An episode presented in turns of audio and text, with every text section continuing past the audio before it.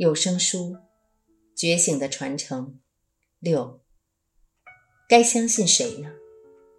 关于四种医旨，生活在现在世界的我们，有琳琅满目的老师和法教任君挑选。但是我们怎么知道该听谁的呢？该相信哪一个法门呢？佛陀在一次开示中回答了这个该相信谁的问题。这段话被后人称之为“四一指”。对于身处这个时代与文化中的我们，了解未来该如何继续前进是很有帮助的。他是这么说的：“依法不依人，依义不依语。”医了义，不医不了义；医治，不医时。我们应该把这四句话做成海报，贴在客厅、厨房、卧房、浴室、地板、天花板。是的，它们就是这么重要。遵照这四一指修持。我们就能确信自己是走在正确的道路上，能够充分的由修持中受益。一依法不依人。佛陀说依法不依人，意思是说我们不要被外表的显象骗了。有些老师外表很有吸引力。具有显赫的世家背景，出外以豪华轿车代步，被许多随从簇拥着。另外，有些老师却可能看起来很普通，住的地方也不怎么样。然而，不管是东方人或西方人，是男或女，是老或少，传统或非传统，赫赫有名或默默无闻。我们判断这位老师是否具格，是否值得信赖的方法，是观察他的教学素质如何，效果如何，以及他有多少了悟与洞见，他与传承之间有多少连接，这是很重要的。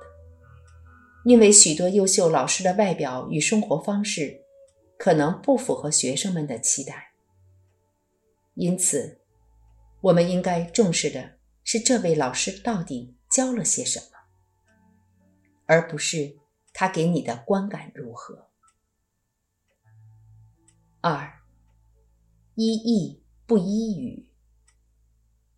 佛陀所说的依义不依语，意思是我们不应该只依靠对文字的概念性理解作为方向的指引，我们应该依靠的是。文字为我们指出的意义，文字能够传达意义，但文字却不是意义本身。如果我们执着在文字层面，可能会误以为自己概念性的了解就已经是极致了，就已经是真正的了悟了。然而，我们应该要知道的是，语言文字就像是指着月亮的手指。只看手指，就还只停留在概念的阶段。只有当我们不再盯着手指，转头望向月亮时，才能完全知晓文字的意义。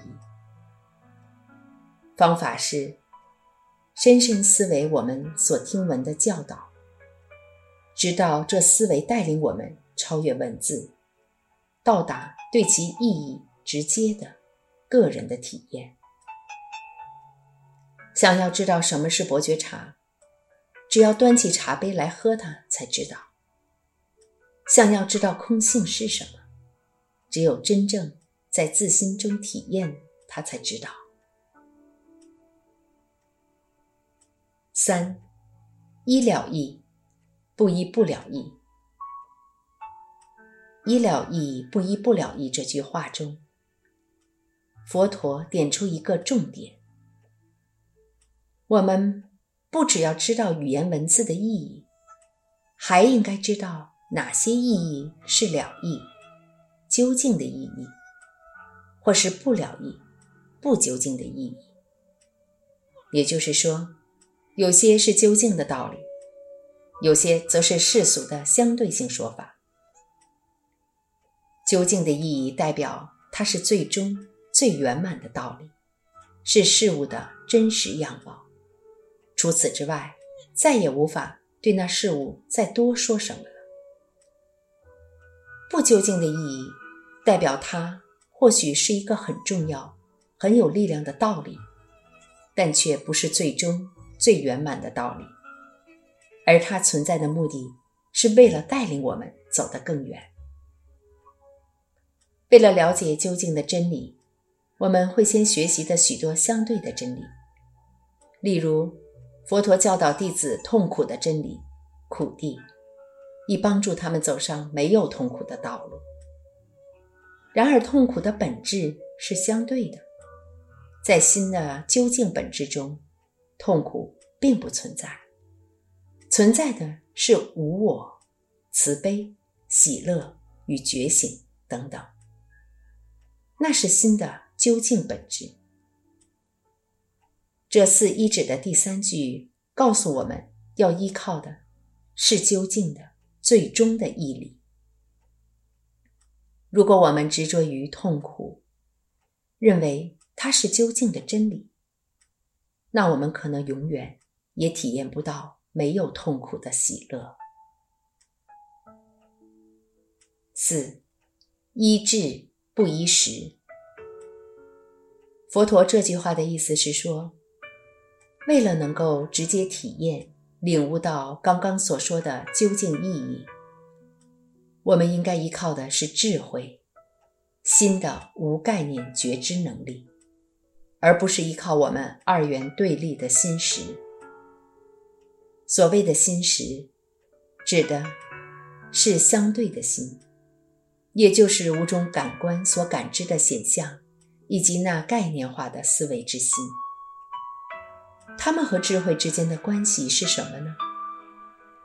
它们是智慧本身的划线与细变。这些显象虽然看起来栩栩如生，却没有实质的存在。但直到我们认出这一点之前，要在这些经验之中。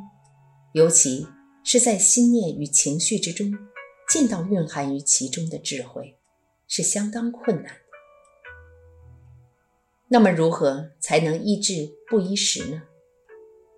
首先，我们在理智上了解了这句话的意思，接着，我们要升起更笃定的确信，让它成为我们日常体验的一部分。例如，当念头升起时，我们提醒自己，那只是个念头而已。